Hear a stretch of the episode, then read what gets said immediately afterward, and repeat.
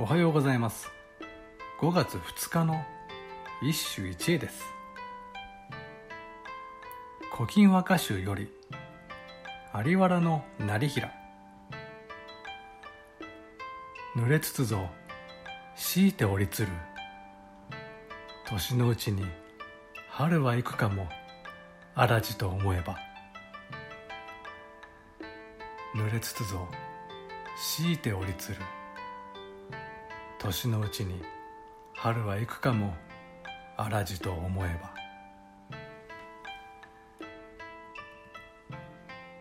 濡れていますがあえておりました。春もあとわずかなので。折ったのは藤の花。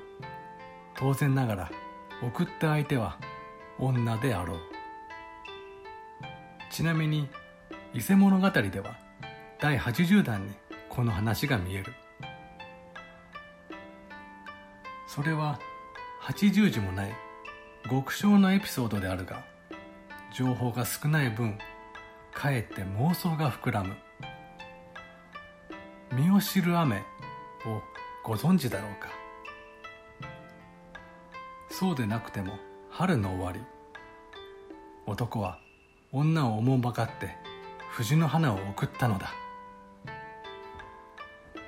それはみすぼらしい家にある唯一の風花であったかもしれない。それをずぶ濡れに濡れながらあえて折ったのだ。